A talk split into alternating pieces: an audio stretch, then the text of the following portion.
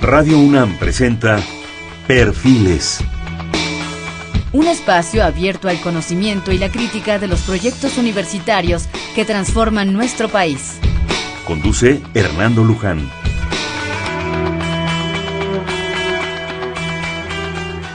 ¿Qué tal? ¿Cómo están? Buenas noches. Estamos nuevamente en Perfiles, un espacio en donde conversar con las mujeres y los hombres que día a día forjan nuestra universidad. Este es un programa más de la Coordinación de Humanidades y del Instituto de Investigaciones Estéticas de la UNAM. Está con nosotros la doctora María Olvido Moreno Guzmán. Ella es egresada de la Escuela Nacional de Conservación, Restauración y Museografía del Instituto Nacional de Antropología e Historia. Presentó la tesis Conservación de Arte Plumario Mexicano. Parte de este trabajo fue el aprendizaje de técnicas de mosaico plumario con el maestro Gabriel Olay Olay, amanteca de una genuina dinastía de artistas de la pluma. Por la Universidad Iberoamericana obtuvo el título de maestra en museos con la investigación Encanto y Desencanto, el público ante las reproducciones en los museos, misma que se publicó como libro el Fondo Editorial de Lina al haber obtenido el premio Miguel Covarrubias a la mejor tesis de maestría en el campo de la investigación de museos. Incluye un estudio de público sobre la copia del penacho de Moctezuma que se encuentra en el Museo Nacional de Antropología. En el 2009 realizó un estudio de egresados de las maestrías en museos de México y con este trabajo se tituló como maestra en educación por la Universidad Inca de México. En agosto del 2013, en la Facultad de Filosofía y Letras de la UNAM obtuvo el grado de doctor en Historia del Arte, defendiendo la tesis que tiene como tema central la reproductibilidad contemporánea del arte prehispánico. En esta discute, entre otras cosas, el entorno aurático de la copia del penacho. Del 2010 al 2012 formó parte del grupo de expertos que tuvo a su cargo el estudio y la restauración de la pieza conocida como el penacho de Moctezuma, trabajo que se realizó en el Museo de Etnología de Viena. En el 2014 realizó el guion científico para el documental El penacho de Moctezuma, plumario del México antiguo con duración 75 minutos, trabajo dirigido por Jaime Curi producido por TV UNAM, el OPMA y el ORF de televisión austriaca. Por sus cualidades y vigencia ganó pues hace realmente poco, el premio Ariel en la categoría de cortometraje documental 2014. Actualmente, la maestra Olvido Moreno está en el Instituto de Investigaciones Estéticas coordinando el proyecto la pintura mural prehispánica en México bajo la dirección de la doctora María Teresa Uriarte Castañeda. María Olvida, qué gusto tenerte por nosotros. ¿Qué tal? Buenas tardes. Muchas gracias por la invitación. Yo supongo que nuestro público, nuestro radio escuchas, ya medio percibieron, o si no es que percibieron por completo, que vamos a hablar, vamos a tener el privilegio de hablar de algo que creo que es, es muy padre, es muy importante, es muy simbólico para nosotros, para muchas cosas. No hay que adjetivar, mejor platiquemos, que es el penacho de Moctezuma. Mario Olvido, tú participaste en este proceso de restauración, en este proceso de la elaboración de un documental, has escrito sobre él, has estudiado sobre él, pero también sobre la plumaria, que es un arte antiguo mexicano que esperemos que nunca se pierda.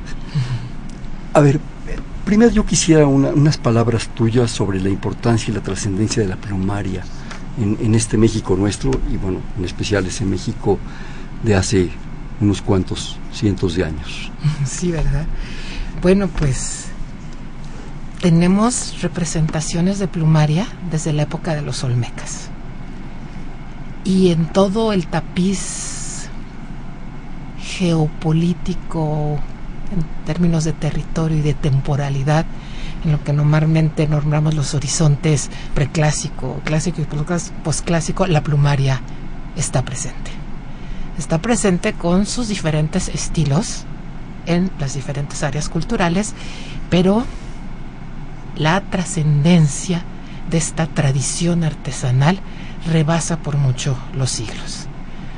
Ha tenido sus altibajos, ha habido momentos en los que ha estado a punto de desaparecer, otros que está como que se asfixia y resucita, y actualmente con un gran impulso para su estudio y su revaloración por parte de historiadores, historiadores del arte, mucho por parte de restauradores y por amantecas contemporáneos. Entonces yo te Perdón, pues, el amanteca es el artesano que la realiza. Sí, el amanteca es el artífice de la pluma, el artista de la pluma. Mm. Es, eh, es un nombre ya hispanizado. Eh, aman, los amantecas pluralizado ya al castellano.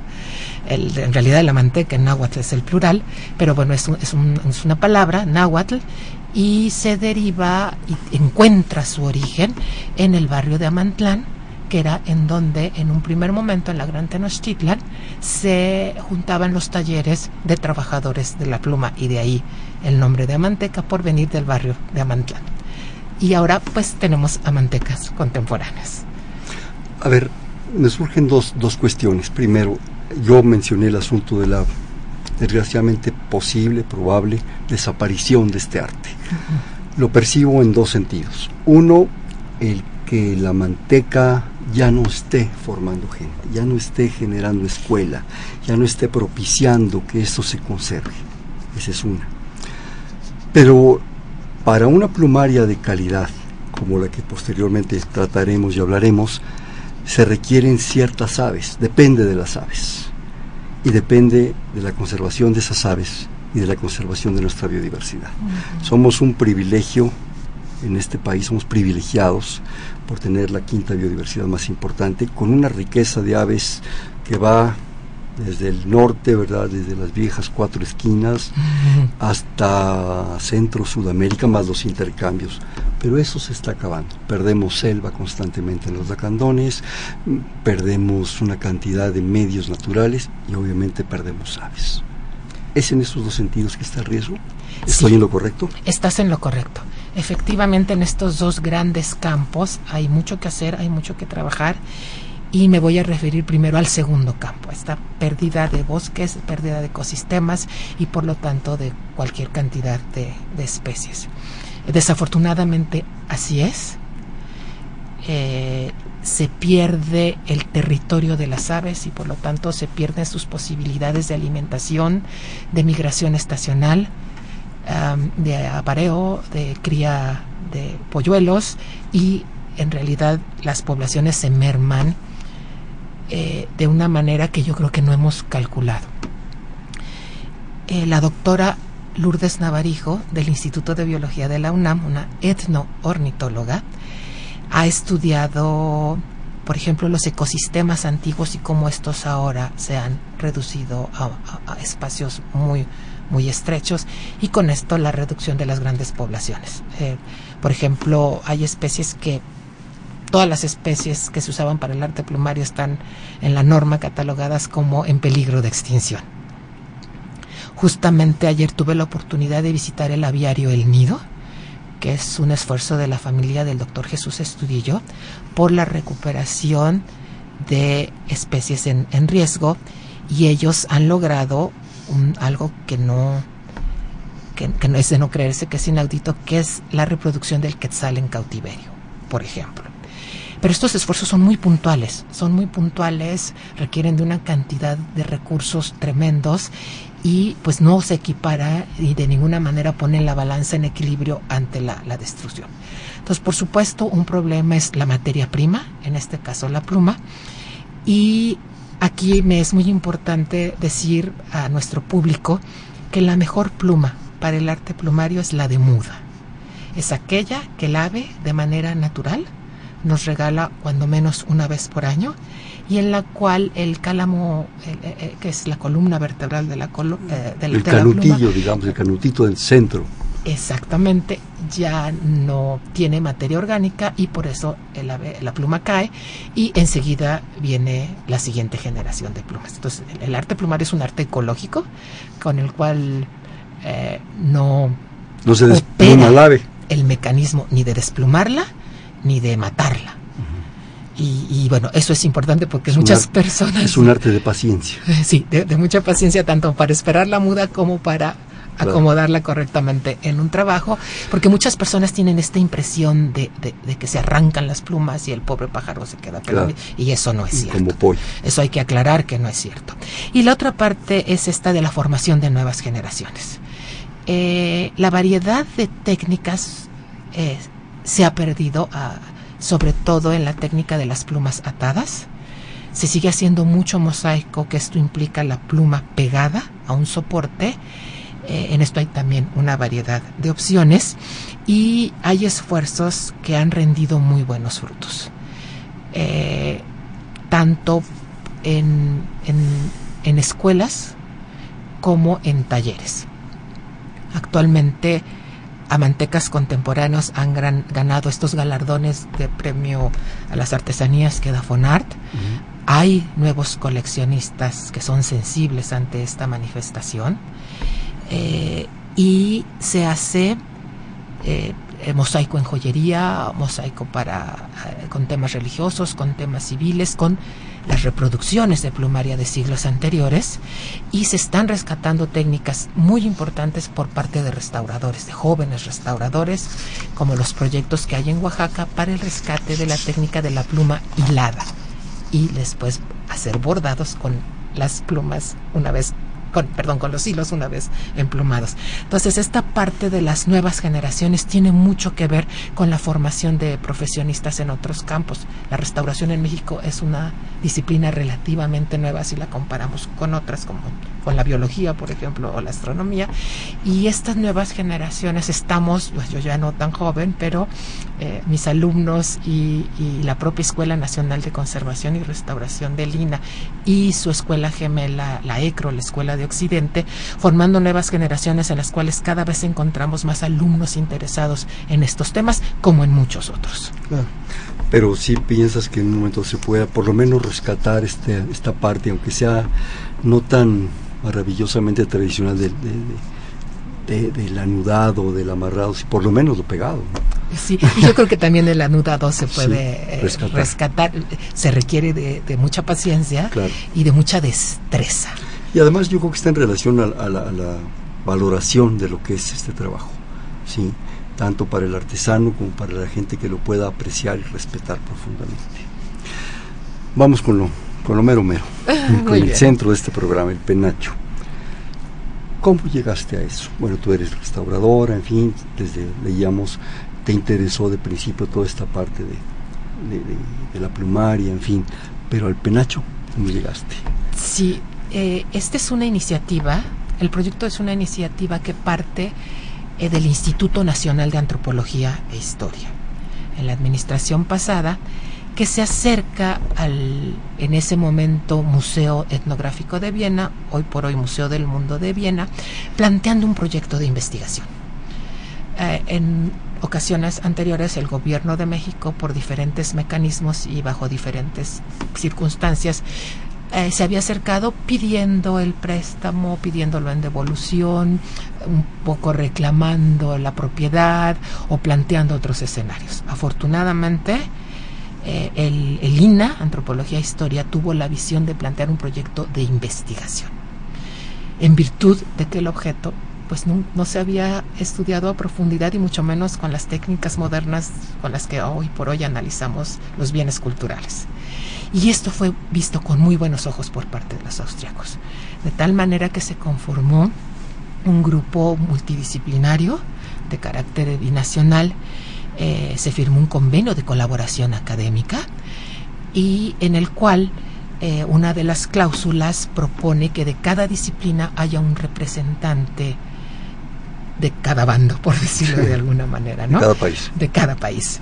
Entonces, este, eh, para la antropología, la ornitología, la física, la química, etcétera, y por parte de conservación, ellos invitan a trabajar a mi colega, la restauradora alemana Melanie Ruth Korn, con quien tuve el, gusto de trabajar, y a mí como especialista en conservación de arte plumario en virtud de que yo desde 1982 presenté mi tesis de licenciatura en este tema, que ese es un, punto y aparte. Yo empecé estudiando los mm, mm, eh, procesos de degradación de la pluma a través de someterla a un interperómetro acelerado, en fin, ese es, otro, otro tipo de estudio y tengo la invitación del Instituto Nacional de Antropología e Historia para participar, es cómo llego.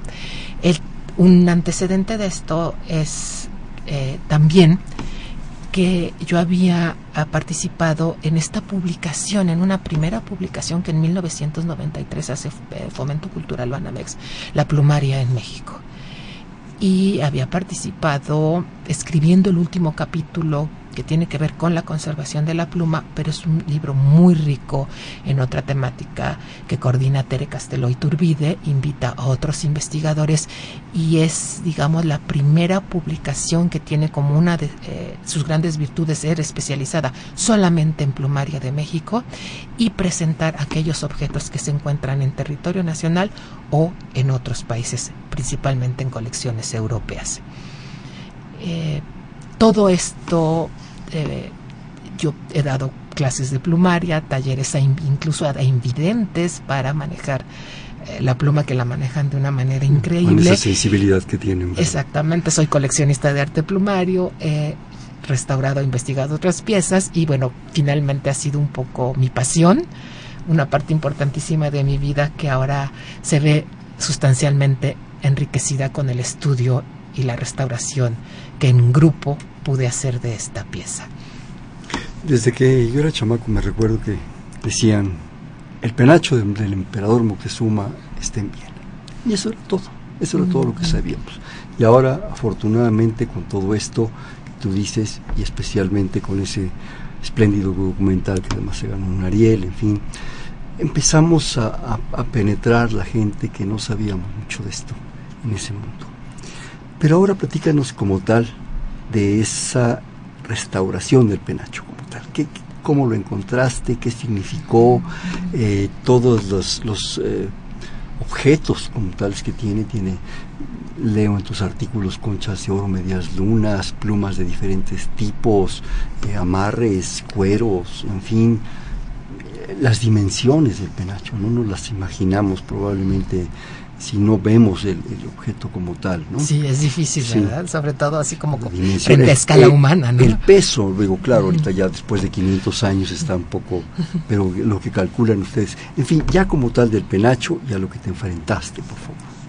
Sí, este proyecto de inicio se planteó a un año, eh, que en su momento pues fue todo el 2010, y al año Melanie y yo reportamos el avance no era poco porque nos dimos cuenta de la complejidad, de la diversidad de materiales eh, con la que este objeto está hecho.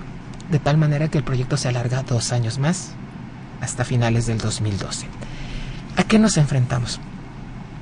La primera vez que yo vi el penacho fue en la década de los 90 y lo vi en una vitrina, en un montaje museográfico que que, que obviamente... El penacho original. El penacho original. Vamos a hablar del penacho del siglo XVI. hay una reproducción.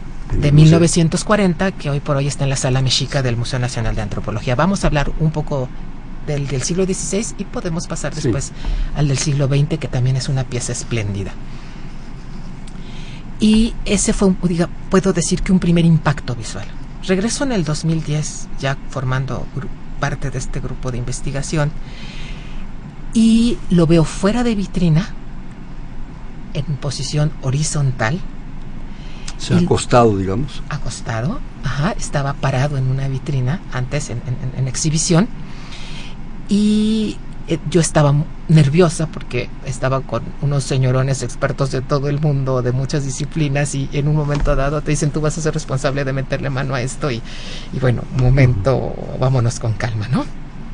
Mi verdadero impacto fue cuando lo vi a través del microscopio. Ese fue lo que a mí me movió y me impactó de manera significativa. Primero, por eh, dilucidar la variedad de materiales. El, penacho tiene papel, tiene textiles, tiene pieles, tiene muchas fibras y obviamente oros y plumas. Eh, ¿Cómo es que esta diversidad de materiales fueron preparados y están ensamblados en la pieza? Fue un primer impacto por la diversidad y por la perfección milimétrica bajo la cual están trabajados. Por ejemplo, las distancias de nudo a nudo en las redes son milimétricas. La diversidad de las técnicas plumarias que en ese momento no se conocían nos hablan de unas manos muy diestras que cortaron, doblaron, ataron, ligaron, de tal manera que tú ves el objeto y en un primer vistazo lo único que ves son plumas y laminillas de oro. Jamás adivinas que tenga una estructura de madera, de varillas de madera. el soporte no se ve, un, soporte de, varillas de madera forradas de fibra de agave que están unidas a través de una red sobre la cual reposa un textil y sobre el textil están los papeles con el mosaico. En fin, es un universo de, materiales y de técnicas que solo ves a través del microscopio y ese fue mi primer impacto, digamos, de manera agradable y, un universo, como yo siempre digo, el penacho para mí es como un códice y es un códice que nos habla de tecnología. Y de historia. Y de, y de, historia, por supuesto, y de iconografía y de arte. Te, interrumpo una pregunta, no sé si es un tanto absurda. ¿Existe alguna referencia de cuántas personas lo trabajaron? ¿Existen los códices en alguna fuente? ¿Existe alguna referencia de hombres, mujeres? ¿Quiénes? Porque esa, esa finura de trabajo requiere una sensibilidad muy especial. Eh, sí, efectivamente. Em, una una referencia documental en las fuentes como tal no, no existe.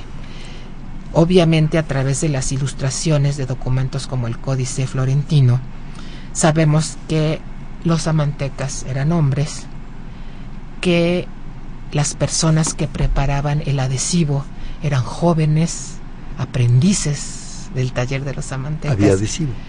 Sí, el adhesivo es un... No hicimos la identificación química porque no quisimos tomar muestras, pero es, el Sautli, derivado de, la, de, una vulva de orquídea, que es todo un otro proyecto de investigación, la parte de adhesivos, y que es fantástico porque a 500 años de distancia las plumas siguen perfectamente pegadas sobre el papel. De hecho, qué resistol y qué resistol. Eh, exactamente, exactamente. Hay un proyecto de, de, estudio del Sautli en la Escuela Nacional de Conservación, Restauración y Museografía de Lina, que lleva nuestra colega Lorena Román, y que es justamente sobre la investigación de las propiedades del Sautli para aplicarlo en procesos de restauración contemporáneos.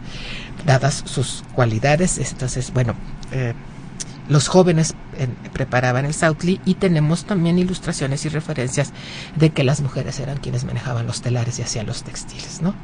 Entonces, em, en este sentido, eh, para que el penacho tomara forma, diversos grupos de artesanos especializados en otros materiales tuvieron que prepararlos. Los textiles por un lado, los metales por parte de los orfebres y quizá un grupo de aprendices amantecas preparaban el adhesivo y otros con mucha más experiencia acondicionaban las plumas el penacho tenía un plan de construcción. No es de que, a ver cómo le hago. ¿Cómo me sale? No. En la estructura encontramos una serie de cotas sobre las varillas y sobre las redes, con, marcadas a distancias milimétricas con una precisión, de tal manera que en esas, hoy por hoy sabemos que esas distancias eran los lugares donde se tenían que ensamblar las diferentes capas, por ejemplo y posiblemente un gran amanteca de la casa, un calpishkan amanteca, hizo el ensamble final o dirigió la obra total. En, con el microscopio adivinamos manos diestras y manos zurdas, eso fue ah, muy interesante. ¿Cómo, eh? Eh, por el sistema de anudados. Ah. Sí, si están anudados en S o en Z eh, y secuencias a lo mejor muy uniformes que pudo haber sido la misma mano y de repente hay una ligera variante y entonces ves otra mano y definitivamente no es obra de una sola persona. O a lo mejor a propósito para darle mayor resistencia por los contrarios. Derechos e izquierdas, ¿no? En este caso no fue así. Mm. En este caso no fue así porque eh, corresponde a atado de plumas y no de estructura. Mm. Eh, hay casos en que sí es así, en, este no lo fue.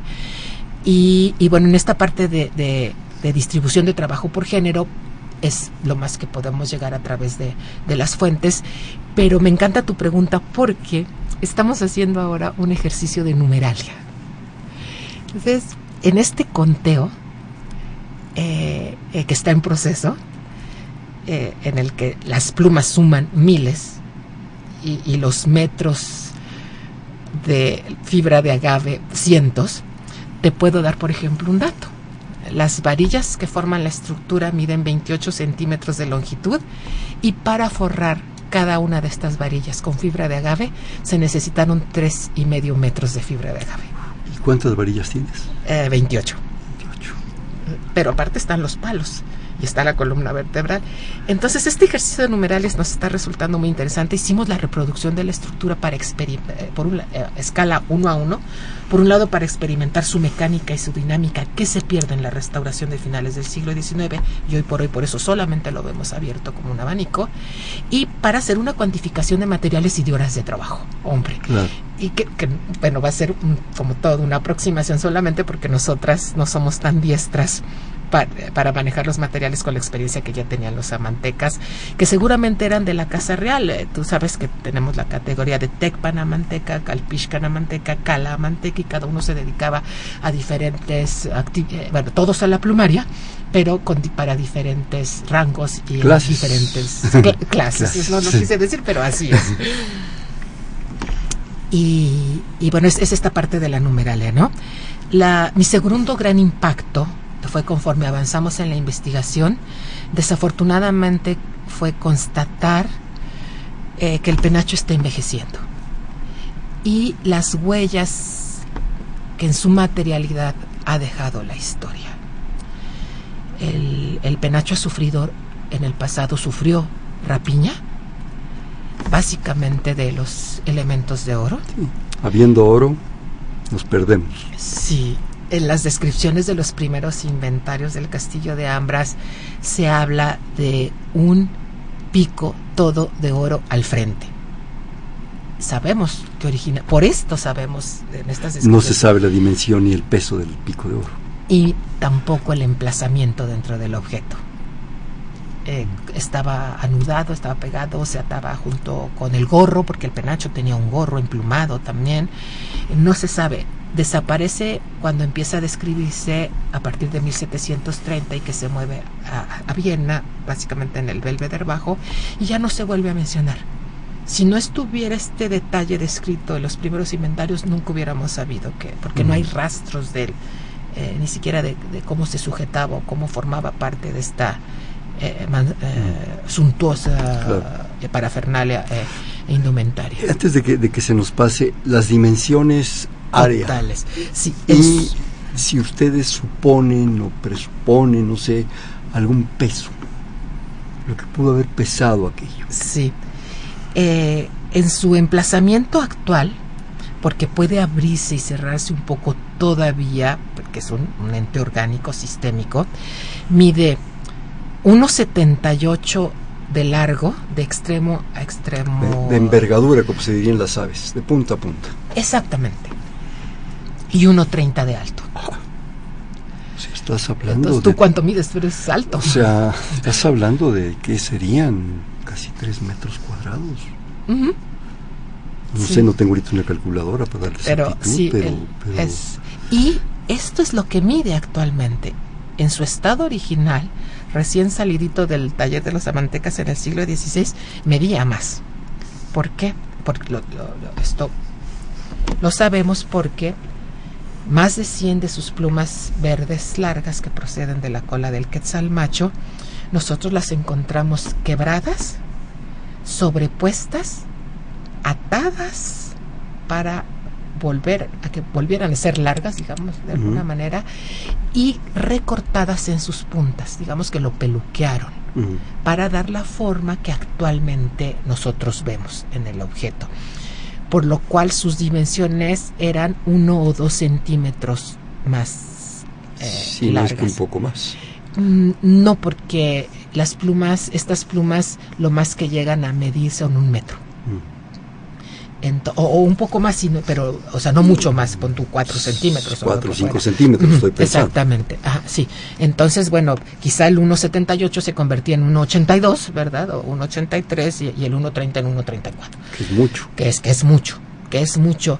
Y el peso, el, el peso lo tenemos, es sorprendente lo poco que pesa este objeto. Yo hoy por hoy lo único que te puedo decir es que el usuario lo podía portar por horas, cuán larga fuera la ceremonia, sin sufrir ningún tipo de cansancio, dolor de cabeza o agotamiento. Eh, el, peso como tal no te lo puedo dar porque está comprometido como información inédita para un paper que estamos mm. publicando en una revista especializada, pero, claro que se va a saber, no, no era muy pesado y, se podía usar por horas y en cuanto mm, esté publicado el informe completo eh, en una revista especializada en conservación, eh, eh, entonces en ese momento podemos podemos dar a difundir esto. Todo lo que está ahorita publicado está en www.mariolvido.com.mx. Otra vez despacito, porque además yo les sugiero que en ese en ese espacio cibernético este van a encontrar unos artículos, yo de ahí los bajé para un poco poder venir a platicar contigo, no más así. Si lo puedes dar otra vez, despacio. Sí, es uh, www.mariaolvido.com.mx. Y también si lo buscamos por Plumaria de México es la primera referencia que sale. Ahí estamos subiendo los archivos PDF de todos los eh, libros y capítulos ya publicados. Antes de que pasemos a un corte, pensando en esa dimensión, tres metros cuadrados, aproximadamente. Afortunadamente, según lo que nos dices, no un peso muy agobiante. Pero de repente pienso, esa área, por ceremonias muy cerradas, hay viento, hay movimiento. El mismo, el mismo movimiento del personaje, supone Moctezuma, en este caso, que se está moviendo, eso genera una resistencia al aire. Es como un papalotote, grandote, por decirlo de alguna manera muy pedestre, ¿sí? Claro. Eso significaba un movimiento. Sí. ¿Sí? Ese movimiento en un momento dado también significa resistencia, cansancio, y algo que no se iba a usar muy frecuentemente, yo supongo, en ceremonias muy especiales. ¿Qué han descubierto? ¿Qué han pensado? ¿Qué supone? Eh, primero que nada, todos desde hace más de 130 años tenemos la imagen del penacho como un abanico abierto, en un medio círculo. Porque así queda después de la restauración de 1878 que hace Christine von Lujan bajo la supervisión de Ferdinand von Hostetter, quien supone que se trata de un estandarte y no de un tocado. Mm. Y eso marca para siempre la materialidad y la condición actual del objeto. El penacho no se usaba como todo el mundo piensa que se usaba y está ilustrado y vamos al Museo de Antropología frente a la copia y nos tomamos la fotografía con nuestra carita al centro y entonces... Sentir nuestro tuanis, ¿verdad? Exactamente, pensamos que tenemos un metro de plumas a la derecha y un metro de plumas a la izquierda no, de cada y la lado. corte de nosotros. Exactamente, exactamente, ¿no? De repente me refiero a algunas personajes actuales. muy bien, muy bien. Y no era así no era así, o sea que esta resistencia de la que tú hablas no era tal y no existe. La parte central caía un poco, e, era obviamente en, a la mitad de la cabeza cayendo un poco hacia atrás y todas estas alas laterales caían como cascada por la espalda. No es que estuviera parado. No. Es que era para abajo. Así es. Entonces esta resistencia nunca, mm.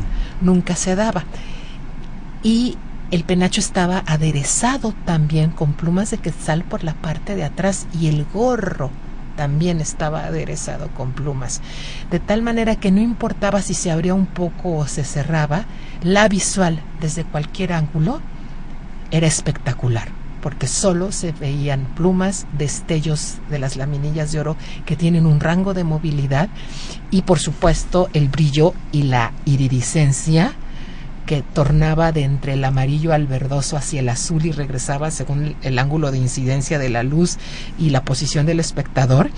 Y, esto es un espectáculo visual. Eh, y que permite esta dinámica que se perdió. Entonces, no, no. Hay, en el imaginario colectivo todos pensamos que estaba abierto y hacia el frente y no, caía hacia atrás. ¿Me permites hacer un corte de claro. por favor? Estamos en perfiles un espacio en donde conversar con las mujeres y los hombres que día a día forjan nuestra universidad. Estamos platicando con la doctora María Olvido Moreno Guzmán. un programa más de la Coordinación de Humanidades y el Instituto de Investigaciones Estéticas de la UNAM en el 55 36 89 89. Les repito, 55 36 89 89.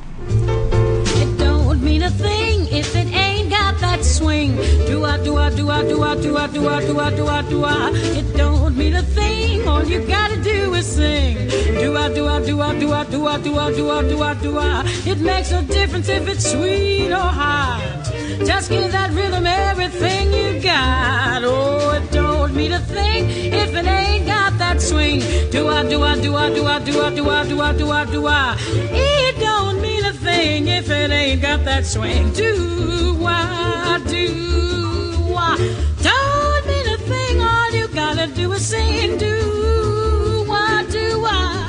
Buenas noches, estamos en Perfiles, un espacio en donde conversar con, la- con las mujeres y los hombres que día a día forjan nuestra universidad. Estamos con la doctora María Olvido Moreno Guzmán platicando sobre el penacho de Moctezuma, el programa de la Coordinación de Humanidades y el Instituto de Investigaciones Estéticas de la UNAM en el 55 36 89 89. Con todo esto que nos platicas, desgraciadamente muy, muy someramente, me surgen tantas cosas, ¿sí? Eh, era una corona, era un... ¿Qué era? ¿Qué, qué, qué- qué han encontrado ustedes que significaba aquello? ¿O era simplemente ceremonial para cuestiones religiosas? ¿Era un símbolo de poder? ¿Qué era? Sin duda era un símbolo de poner. Sí, no, no, me imagino. Es eso. una divisa. ¿no? Es una Espectacular divisa, el asunto y además con toda la, la estructura, toda la escenografía paralela, ¿no? Sí, ¿verdad? Difícil de imaginar, pero muy antojable de imaginar.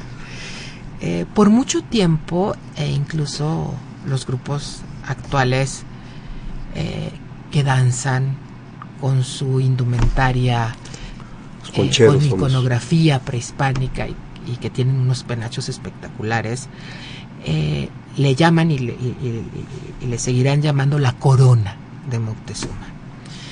Eh, es eh, pertinente recordar que no es una corona. Si pensamos en este concepto, los tlatoanis y los grandes gobernatos tenían en la cabeza una especie de diadema manera de tiara que terminaba en un pico, era Ujú. puntiaguda y era de oro y, y muchas veces con mosaico de turquesa. Así aparecen los códices, ¿no? Así están en todos los códices y digamos que quizá era el símbolo eh, de corona de poder. del poder. En, vamos a pensarlo en lo cotidiano.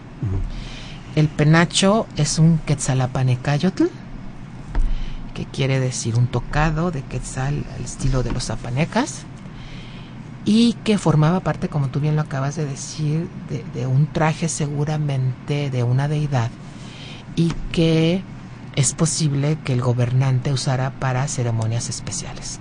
Eh, hay muchas interpretaciones de esto. Una que a mí me gusta muchísimo porque está muy bien sustentada es la de la doctora Carmen Aguilera, quien dice que se usaba por el Tlatuani en ceremonias de guerra. Eh, pero hay muchas O otras. sea, pero en batalla o, en el arranque de las batallas. pues yo no sé si en el arranque o al regreso con los cautivos. Ya cuando ya pero es una ceremonia de, de- Mm. De guerra, ¿no? Y eh, eh, insisto, no es un, no es una corona, también le dicen copili, ¿no? El copili sagrado. Eh, pues el copile finalmente es el tocado huasteco puntiagudo de la región noreste de México y esa es también otra familia de, de Sí. tocados, ¿no? Son tantas las preguntas. Es ¿qué simbología tiene? ¿Qué, qué, qué significa? ¿Qué, ¿Qué era el penacho? ¿Qué representaba? ¿Poder? ¿Ejercicio de poder? Eh, ¿Una propuesta de imagen? ¿Qué era? Sí, sin duda es, es un es ah, uno de los muchos elementos tipo divisa con los cuales había un sistema de comunicación basado en los materiales y en los colores y en las formas, más allá de cualquier texto o cualquier descripción. Eh, recordemos que no cualquiera podía portar ni tener en posesión una pluma de quetzal. Eso estaba completamente regulado. eh, inclusive los guerreros que regresaban exitosos de la, de la batalla, el, eh, la parte del agradecimiento, del reconocimiento, era la autorización a que en su tocado llevaran una pluma de quetzal. Pues si esto era para Una un gran concesión. una gran concesión, pues imaginemos que era para el, el- el usuario de un objeto que en su momento original debió de haber tenido alrededor de 450 a 500 de, de, de estas plumas, ¿no? Estamos hablando del centro de México, ¿sí? Estamos hablando del mundo, digamos, el centro de poder estaba aquí. En la Triple Alianza, La en Triple el momento de Alianza. la conquista. Estamos hablando del Quetzal en la frontera con Guatemala, Claro, ¿sí? sí. Digo, nos han enseñado afortunadamente grandes maestros que las influencias iban hasta ahí y más para allá. ¿sí? Pero de repente me surge, si uno de nuestros grandes símbolos, hasta la fecha, es el águila, ¿por qué el Quetzal? ¿Por la espectacularidad de la pluma? ¿Por el color de la pluma? A ver, Y las, otros, las otras especies que tú, que tú nos mencionas en tus artículos, este de las plumas azul maravillosas, eh, turquesa, la azul charlador turquesa, turquesa, la cotinga este, amabilis. era un tributo, era más espectacular aquellas plumas que las del centro de México o de otras zonas de México, que hay aves espléndidas, Claro. Eh, pienso en los flamingos. Claro, lo, lo está- lo- lo- lo es- mm, bueno, flamingos no vamos a hablar de la platalea, Sí, sí, sí. pero eh, lo que pasa es que eh, podríamos hacer un bonito ejercicio de apartarnos un poco desde nuestra visual y nuestra posición y de entrada, bueno, pues considerar que este penacho es el que sobrevivió por diferentes circunstancias. Una de ellas es que llegó a un gabinete de maravillas y curiosidades y como tal fue cuidado cientos de objetos de otras colecciones, con la cola de sirena y el cuerno del unicornio de con- la colección de ambras, ¿no? Esta fue una circunstancia muy afortunada. Eh, lo vemos así y hacemos este tipo de preguntas y de reflexiones porque es el único que sobrevivió. Pero las referencias documentales nos hablan del mismo tipo de penachos, por ejemplo, con plumas rojas de guacamaya. Y debieron de haber sido tan importantes y tan espectaculares como este. ¿sí? Eh, hay una gran diversidad de tocados, algunos con plumas de garza, con plumas de águila, y cada uno tenía un simbolismo, ¿sí? un discurso especial asociado a un panteón, asociado a una mitología, a una A una cosmología. ceremonia, a un mundo, a un momento. Exactamente, y, a- y- y había cientos de penachos. Este solamente uno. Sí, claro que hay referencias de esto. Y entonces siempre nuestra referencia es el que sobrevivió y comparar. Sin duda es espectacular, sin duda sus dimensiones y sus colores lo son, pero así como este, había cientos que no sobrevivieron. que no sobrevivieron. No se conoce ninguno, no hay re- rastro siquiera de alguno. no mm, en estado sino hasta la fecha que yo sepa el otro día alguien me decía que habían encontrado uno en un castillo no sé qué pero yo ahora sí que hasta no ver No no, creo. no si es eso la bueno yo pido mano para ir a, a meterle microscopio por lo pronto no que es lo que más me apasiona Oye, Margarito, un, un punto que a mí en lo personal me, me- me- me mueve mucho es este asunto del pico de oro, Ajá, que hay referencia que existía. sí ¿Qué quieren suponer ustedes? ¿Estaba al frente? ¿Era, era la concreción de aquel símbolo espectacular? Claro el bueno la ¿Pico de descripción del inventario dice un pico todo de oro al frente o sea sin duda estaba al frente Sin decir dimensiones, ni peso, ni nada. ni forma ni No creo que haya sido un piquito. No, ha sido un picote. Bueno, quién sabe, porque lo más probable es que este aditamento para la cabeza en conjunto representará al quetzal macho. ¿Por qué? Primero porque el gorro estaba todo emplumado y estas guías que sostienen las plumas de ala de quetzal semejan la cresta del quetzal macho que no tiene la hembra. También estamos acostumbrados a ver la imagen de un abanico abierto, pero nunca se nos presenta con un bonche, un ramillete de plumas que tiene por detrás, pero que caían hacia atrás como la cola del quetzal. Y entonces ese es otro elemento. Y eh, el, el- el conjunto es sí que es las alas y con ese dinamismo que le proporciona la estructura, por supuesto que lo que representaba era un ave con anatomía muy similar a la de un quetzal. Los quetzales machos adultos tienen un pico muy pequeño de color amarillo. Entonces, si nos vamos a esta iconografía del macho adulto, podría haber sido no tan grande. Ahora, volvemos constantemente al quetzal. Ajá. ¿Qué es el quetzal en ese mundo? ¿Qué significa? Eh, significa lo precioso, lo más preciado, la libertad. Todo esto significa el ave como tal. eh, y ah, el, ah, tenía significa el valor semejante al del oro, al de jade, al de la turquesa y estaba en este en este rango de, de materiales y de, y, y de elementos en el mundo prehispánico, mismo que no entienden los conquistadores, ¿no? Yo los puedo ver perfectamente bien arrancando los elementos de oro de toda la plumaria y tirando la pluma a un lado y fundiendo los lingotes y, y- y- las barras. Bueno, eso no me queda la menor, la menor duda, porque para el español, para el europeo, esto no significaba. Tom, eh, no significaba mayor cosa. Toma sentido hasta que empiezan a ver trabajos con mayor detalles y usan la plumaria como uno de sus instrumentos de evangelización y entonces la temática cambia y tenemos los mosaicos a partir del siglo XVI con imágenes religiosas que son también espectaculares. Que es otra forma de poder. Claro. A ver, precioso, preciado, valor, libertad. En el momento en que estoy, yo estoy alucinando ya, que en el momento en que el emperador Tlatuani se lo coloca, eso está representando él. Es un quetzal. Precioso, que sí. preciado, valioso. Mm, Es Lleno una insignia de poder sin duda y de y de y como Pero dice Carmen referentes. Aguilera de- lo- por los referentes, ¿no?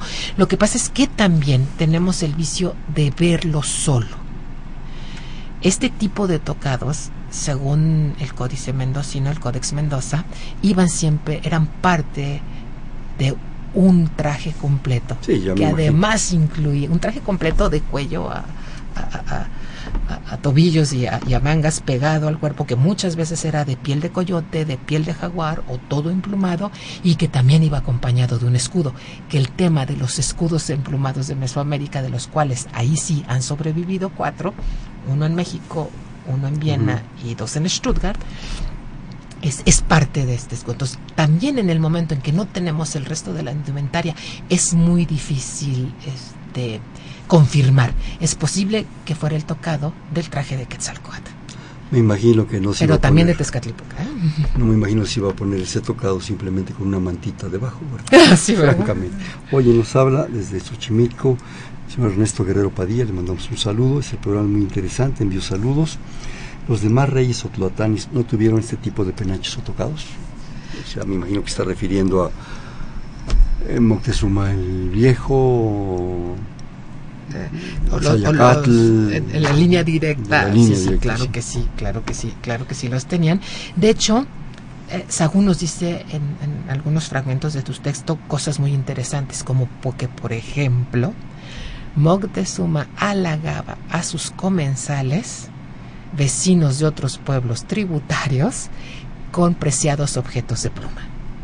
Sí. Ese es un párrafo precioso. Otro es en el que nos dice que eh, eh, los trabajadores de la pluma llegaban a presentarle los objetos emplumados y dice lo provocaban a la afición para ver con cuál de ellos quería bailar. Son párrafos muy significativos, ¿no? Sí, ya me imagino que regalos. Me iban a hacer separadores de libros. ¿no? Sí, recordemos también un poco, por ejemplo, eh, las pinturas de Bonampak en el área maya. El diseño eh, de estos tocados, de estos eh, mayas, que también están hechos con plumas de quetzal, no tienen nada que ver con el diseño de este. Los escudos plumarios que han sobrevivido, que Más seguro sobrios, menos espectaculares. completamente diferentes. Yo diría que igual de espectaculares, pero otra familia de, Mm. de diseños y de simbolismo, por supuesto. ¿no? Mencionaste hace un momento a- el arranque de los españoles, de los conquistadores por el oro. Pero este sobrevive. ¿sí? Aquí nos habla, y lo comentas en uno de los artículos que me hiciste favor de enviarme, un poco, a pesar de que a mucha gente no le, a lo mejor no le satisface, de una cierta sensibilidad de Hernán Cortés, de haber conservado eso y muchas otras cosas, las cuales son enviadas a las cortes según sus cartas de relación. Eso no quiere decir que simplemente era tomar, destrozar, si bien también comentas la quema de los, de los espacios de- del emperador, de los aviarios, ¿no? Pero, pero esa sensibilidad de haber enviado a Carlos V, que en ese momento era pues otro emperador de otro estilo, de otra civilización, haberle enviado esos objetos preciosos, también habla de una cierta reverencia, referencia y respeto a las cosas. ¿Estoy en lo cierto? Eh, sí, siempre y cuando acotemos Claro. a que estos iban acompañados de especies vivas, Y van acompañados De de, oro, personas. de especias, de todo. ¿sí? de muchas mantas, de muchas mantas de algodón. A ellos les encantó el algodón americano, Ese algodón de colores pastel, ¿verdad? el, el- el koyushi, y el blanco y el verde, y sobre todo la calidad de las mantas que se lograban con, con- con los telares aquí. Y, y bueno, hay, hay, hay esta parte que podemos rapar- llamar respeto, admiración y sobre todo presunción de la conquista y alarde del conocimiento personal de lo desconocido. Él, él se lamenta en una de las cartas y dice, me duele tanto como a ellos quemar, quemar las instalaciones. y hay, un, hay un texto que a mí me encanta, en el que eh, Cortés pide a Moctezuma que se construya una casa porque su soberano va a venir. Y se hace. Y se hace en muy pocas semanas. O sea, ¿quién en este caso Carlos V? Carlos V nunca viene, Cortés pide que se construya una casa para recibirlo, este viaje nunca, nunca se hace. Se cita que esta casa se construye en muy poco tiempo en Malinaltepeque, posiblemente Malinaltepec, por es- este rumbo, y eh, Moctezuma manda construir la casa y la casa tiene que tener estanques para albergar a las aves y que surtan de pluma para lo que se necesite de mantas y cojines y esto. O sea, el Tlatuani no concebía que un soberano viviera sin parafernalia de plumas. Claro. Y esto es muy significativo en las cartas. Claro. Mira, nos habla la señora Pérez desde Escaposalco. Muchísimas gracias a la invitada que se dirige a ti. ¿Me puede dar el título del libro donde se encuentra la información o la historia del penacho de Quetzales? Refiere, deseo comprar el libro. Me felicita al programa, es una excelente ponencia, pues más bien hay que felicitar a, a la doctora. Ah, Muchísimas gracias. Eh, se editó un libro a finales del 2012 que se llama El Penacho del México Antiguo. Obviamente la edición la encabeza el Instituto Nacional de Antropología e Historia y dada la temática creo que fue muy exitoso. Eh, le recomiendo que vaya en septiembre a la Feria del Libro del Museo Nacional de Antropología, a ver si ahí todavía podemos encontrar algunos ejemplares. Eh, ojalá y pronto haya una segunda edición. Y eh, pueda usted consultar la cartelera de TV UNAM, el documental El Penacho del México Antiguo, eh, El Penacho de Moctezuma, perdón, Plumaria del México Antiguo, que una de sus virtudes es que presenta no solo al penacho, sino a sus compañeros, que son las otras seis piezas plumarias del siglo XVI que aún sobreviven y que son tan apasionantes y tan importantes como el objeto que hoy nos ha ocupado. Sí, realmente este libro es extraordinario, pero yo quisiera que la, la doctora María Olvido Moreno nos volviera a repetir su, su correo, su página esta, porque de ahí se pueden obtener pues algunos fragmentos de este libro y otras cosas, ponencias que ella ha realizado, esto que comentábamos de Cortés ahí se encuentra, si lo pudiera repetir María Olvido, por favor. si pueden bus- buscar por Plumaria de México, y es la primera referencia, o directamente en www.mariaolvido.com.mx. Qué pena que el tiempo se va. Yo, No. pod- yo podría seguir con esto, Qué rápido. hablando de, de todo esto. Realmente a mí, me, en lo personal, me, me apasiona. Se nos quedan tantas cosas, tantas preguntas. Desgraciadamente nos queda un minuto de programa. ¿Algún breve comentario de tu parte? ¿Alguna mínima reflexión? Y lo digo con pena. No, no. Pues que este trabajo no hubiera sido posible sin la colaboración de todos nuestros colegas del Instituto Nacional de Antropología e Historia, de la Universidad Nacional Autónoma de México, del Museo del Mundo de Viena, de la Universidad Técnica de Viena y de otras dependencias como la Agencia Atómica Internacional, Átomos por la Paz, con quienes hicimos unos estudios interesantísimos. Y yo creo que hay algo que comentar. Yo creo que cuando se cambian las actitudes, tanto del gobierno mexicano como del gobierno austriaco, por hacer una investigación seria, formal, académica, interdisciplinaria, se abren las posibilidades. No se trata nada más de que devuélvanme este y yo a ver si te devuelvo aquello. No, hay una investigación y eso ha abierto posibilidades y propuestas que nos permite intercambiar cosas. Claro, la corresponsabilidad académica y científica es Claro, El importantísima. conocimiento y la cultura, eso están sobre muchas o- cosas. Quisiera que rapidísimamente hiciéramos un bote pronto. ¿Perdón? Hiciéramos un bote pronto. Te digo una palabra y me contestas la que inmediatamente reto. venga a tu mente. Wow. Moctezuma, Mito. Penacho, Perfección técnica. Cortés, Contradicción. Austria, Mundo maravilloso, pero no más que México. México, Excelsitud la en materia. la UNAM, La UNAM. ¡Ay! Casa de México. Admirable y respetable. ¿Quién eres tú? ¿Quién eres tú? ¡Wow! Una mexicana a quien le gustaría ¿Qué frutas vendía? que frutas vendías y que se difundiera la información científica para dejar fuera verdades a medias o falsedades. En la coordinación la doctora Silvia Torres, en la producción Elena Hernández, en los controles Humberto Sánchez Castrejón, en la conducción Hernando Luján. Este fue Perfiles, un espacio en donde conversar con las mujeres y los hombres que día a día forjan nuestra universidad. Estuvo con nosotros la doctora María Olvido Moreno Guzmán. Muchas gracias. Gracias Hernán, un placer. Buenas noches. Perfiles. Un programa de Radio UNAM.